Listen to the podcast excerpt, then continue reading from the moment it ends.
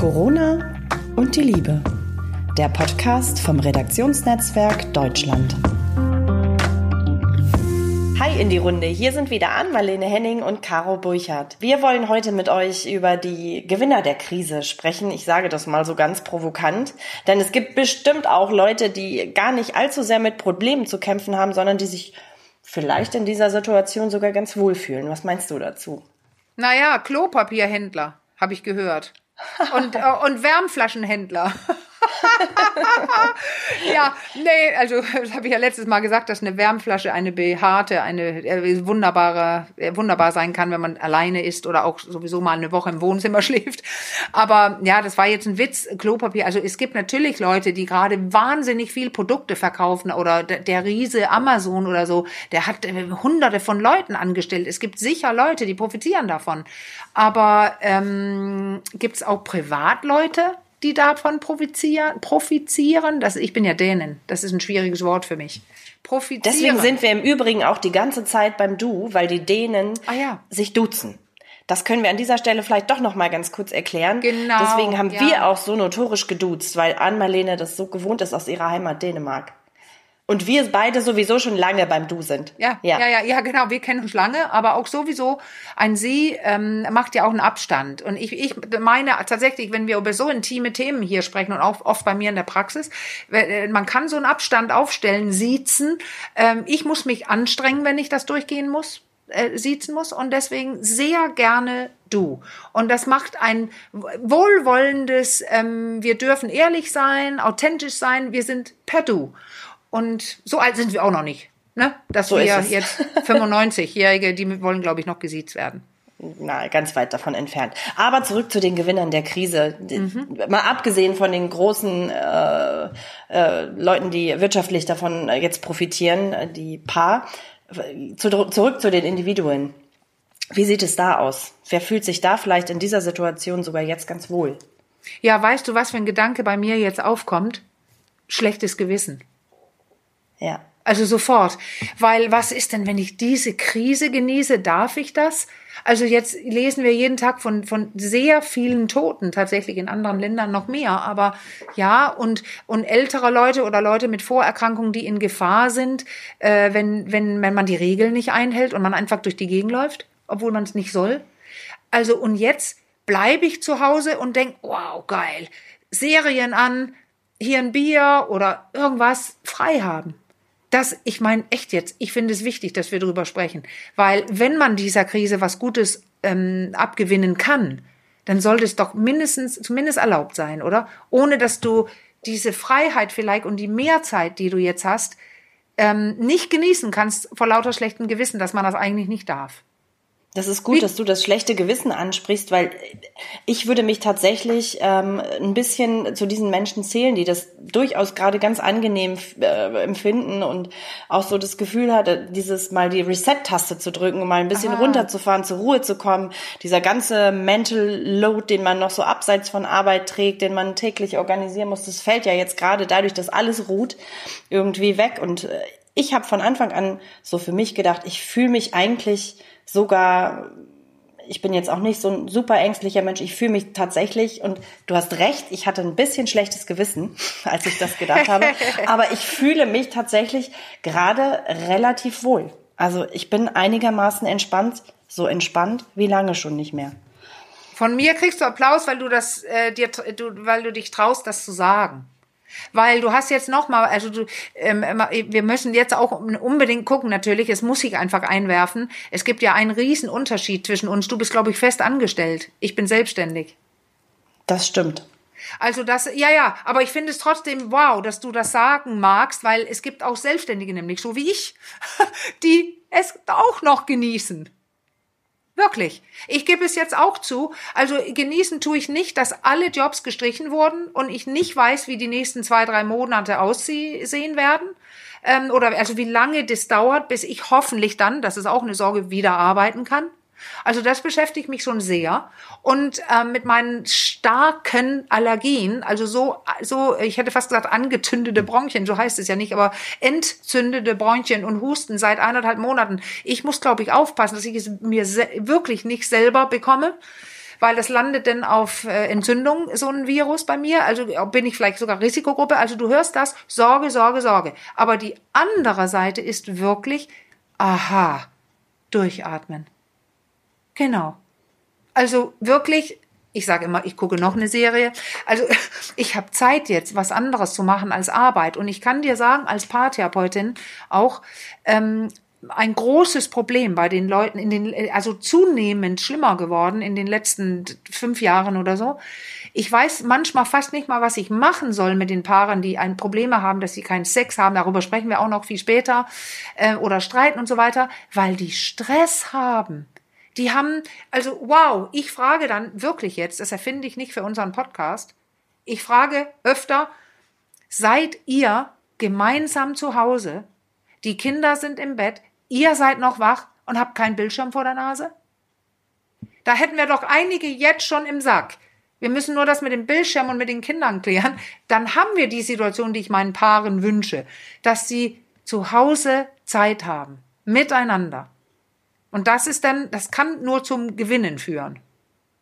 Ich wollte gerade sagen, das drängt sich ja geradezu auf, wenn man das positiv für sich, diese, diese frei, freie Zeit, die da so plötzlich entstanden ist, für sich positiv nutzt, kann im Prinzip doch jeder ein Stück weit auch, zumindest im Privaten, natürlich ganz unabhängig von diesen vielen wirtschaftlichen Sorgen, die jetzt auch viele Menschen umtreiben. Ja. Ähm, und die natürlich auch immer wieder im Vordergrund sind, also die Sorgen. Aber wenn man es schafft, die irgendwie auch zumindest mal für einen Moment auszublenden, kann man durchaus doch zumindest im privaten oder auch ganz persönlichen auch ein Stück weit zum Gewinner dieser Krise werden. Ja, ich glaube, da könnte man sagen, jeder kann Gewinner oder Gewinnerin werden weil wir eine Chance jetzt haben, zu uns zu kommen. Hast du eventuell schon diese verschiedene ähm, kleine ähm, Filme gesehen, die so rumgeschickt werden, die ähm, so sind, dass es ist, äh, also Corona spricht. Ja. Das Virus spricht und es spricht, ich bin Corona. Äh, es, ja, ob man es mag oder nicht, aber dieses, ich musste kommen, weil ihr euch kaputt macht.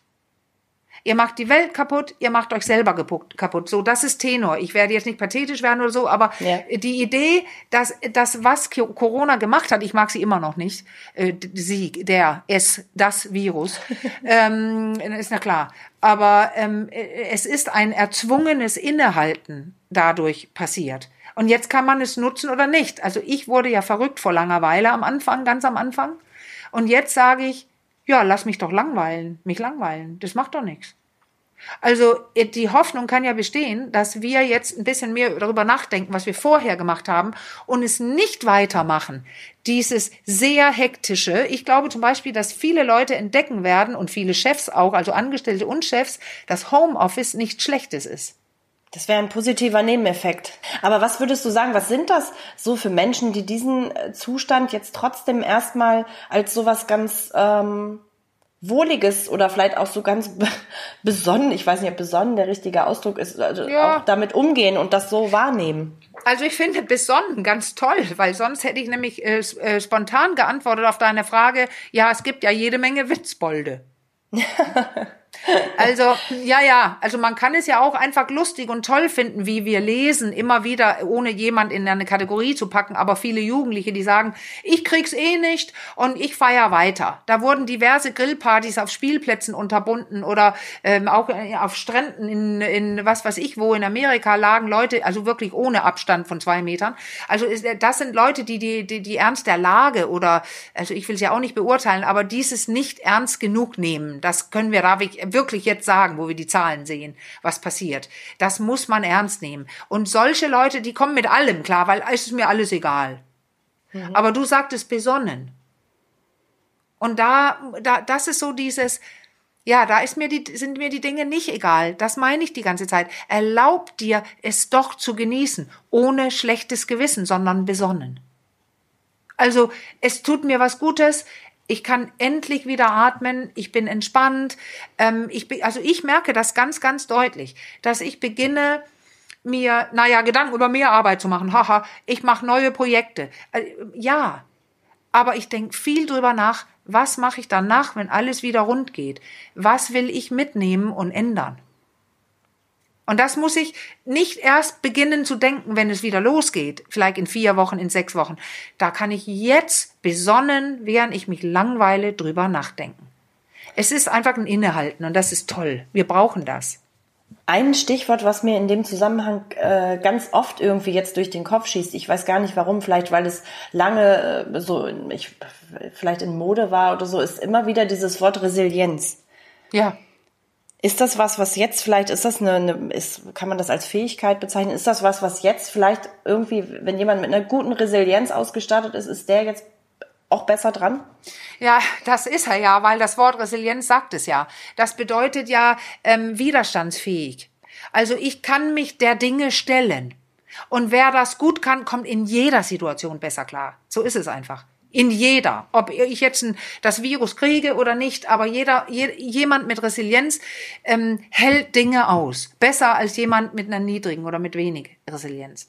Also das ist, das heißt einfach, ich habe mir das äh, eine, ich bin widerstandsfähig und warum bin ich das? Ich glaub, glaube tatsächlich nicht, dass es nur oder angeboren ist sondern meist hat man sich das zugelegt, dass man tätig geworden ist. Wenn man eine Krise hat, irgendwer, welche. Also ich bin dreimal umgezogen in der zweiten Klasse und stand immer in der neuen Klasse und war immer außen vor. Was dadurch habe ich eine tatsächlich eine gewisse Resilienz ähm, entwickelt, weil ich habe gemerkt, ja, die mögen mich nicht, ich kann aber was tun. Also dieses, ich kann was tun. Das wird sehr, sehr wichtig. Und jetzt können wir ja erstmal vordergründig vielleicht nichts tun. Also äh, kognitiv gesehen, also wenn man drüber nachdenkt, nein, du kannst mhm. nichts tun. Doch, du kannst eben doch was tun. Jetzt geht es darum, also jetzt kommen alle möglichen Dinge rein. Es geht dann jetzt um Kontrolle. Also wenn ich das Gefühl habe, jetzt rede ich nur von Ann-Marlene, wenn ich das Gefühl habe, ich kann doch einiges kontrollieren, dann fühle ich mich sicher. Und ich habe dann, ich kann den vielem widerstehen, also wie heißt das, wieder, wie, ich habe dann Widerstandskraft. Weil ich habe das Gefühl, ich bin immer noch in Kontrolle. Ist das was, was das man vielleicht wichtig. jetzt, ist das vielleicht was, was man jetzt durch die Krise auch besonders gut lernen kann? Ich glaube, Resilienz gehört schon auch zu den Dingen, die man lernen kann, oder? Ja, das meine ich. Und ich glaube auch, dass es einige, also lernen müssen jetzt. Müssen, ja. Weil, äh, und die, und da, das geht dann so, dass man, wenn man gerade nicht so viel äh, Resilienz hat oder nicht, nicht gut mit Dingen umgehen kann, die neu sind, wenn es sehr große Sorgen macht, entweder bricht man zusammen, dann kriegt man aber Hilfe oder man hört von anderen, ach, dir geht es auch so. Deswegen machen wir ja unter anderem auch diesen Podcast. Ach, dir geht es auch so. Also ich bin Therapeutin, Caro, und ich habe mich am meisten gewundert in den ersten zehn Tagen, wieso ich so depressiv werde, wieso ich mich doch so schlecht fühle. Das ist doch eigentlich ganz entspannt äh, wieso äh, dann die Langeweile und ich, ich, ich fühle mich schlecht deswegen. Du spinnst doch wohl. Du hast doch zu essen, du hast ein Dach über dem Kopf, du hast einen Freund, du hast zwei Katzen, dein Sohn sitzt sicher, deine Eltern. Ich, trotzdem ging es mir so. Und dann musste ich, ich sag's jetzt so kurz mit mir selber reden oder ja. mit anderen. Und dann kann ich wieder ein Sicherheitsgefühl bekommen. Darum geht's. Das ist so putzig, dass du das sagst, weil bei mir war es genau in diesen ersten zehn Tagen. Ähm, genau das Gegenteil, also der Gegend hatte das genau den gegenteiligen Effekt. Mir Ach. ist wie so ein, wie so eine Last von der Brust richtig gefallen, ja, dass wow. all diese Termine plötzlich weggebrochen, all diese Verbindlichkeiten, die in alle Richtungen sind, durch Termindruck, durch Organisationsdruck und, und, und. Das okay. war für mich wirklich, ich hatte, konnte auf einmal für einen Moment so richtig aufatmen. Also es ist ja, jetzt ich liebe Gefühl, das, dass du das sagst. Ich liebe das ja. echt, weil das heißt einfach wieder, du brauchst was anderes als ich. Und ja. meine Existenz, das liegt, glaube ich, ein bisschen tatsächlich daran fest angestellt oder selbstständig. Das macht natürlich unsicherer, wenn man von einem Tag auf den anderen, ich glaube, bei mir waren es drei Tage oder fünf, alles war weg was ja. ich die nächsten zwei Monate mache. Und ich bin Alleinversorgerin, also geht's also sehr vielen Männern sogar auch und auch viele Frauen, die auch alleinerziehend sind und so weiter. Dann fällt alles weg und das muss Sorge machen. Das möchte ich betonen. Da, man ist im, im Stresssystem im Gehirn. Das muss sein, weil du musst merken, also das Hirn will, dass du merkst, dass sich was verändert hat, ähm, wo du was tun musst. Und ähm, wir, wir, er wird ja auch was getan. Es werden auch Gelder von, von, vom, also vom Bund, äh, heißt das auf Deutsch Bund, vom Land, also ne, von äh, gegeben und auch von den. Auch. Ja, ja, genau. Und ähm, das, das, die wollen ja, dass man ein Sicherheitsgefühl bekommt, dass man wieder, dass man die Krise übersteht, dass man leben kann, dass man noch Geld hat für seinen, für, für ich Klopapier, haha, nee, für Essen. Ja. Also das ist wichtig, weil du musst ein Sicherheitsgefühl haben, dass du dein Leben noch meistern kannst. Und du hast ein Sicherheitsgefühl von dem Einkommen her wahrscheinlich und hast plötzlich mehr Zeit gehabt. Kein Wunder, ja. dass du plötzlich denkst, wow, eine wohl, ähm, wohl verdiente vielleicht Ruhepause. Ja, das, das ist tatsächlich so. Das schlechte Gewissen war trotzdem kurzfristig ja, auch immer mal wieder genau. da. Aber du hast gerade, ich muss noch mal einhaken, du hast gerade noch so ein ähm, spannendes Thema ganz kurz nur in einem Nebensatz angerissen ja. und das war die Sache mit dem Klopapier. Das hat überhaupt nichts mit dem zu tun, worüber wir gerade gesprochen haben, aber über ja. die Sache mit dem Klopapier, die hat mich tatsächlich die ganze Zeit immer mal wieder bewegt angesichts der leergefegten Regale. Das ist vielleicht auch was, worüber wir unbedingt noch mal sprechen sollten. Vielleicht auch, weil die Zeit jetzt leider schon wieder rum ist beim nächsten Mal. Was meinst ja, du? Ja, dann fangen wir damit an, nächstes Mal. Dann genau. drehen wir ja, uns ja, rund genau. ums Klopapier. Rund okay, ums Klopapier und andere Dinge, die wir tun.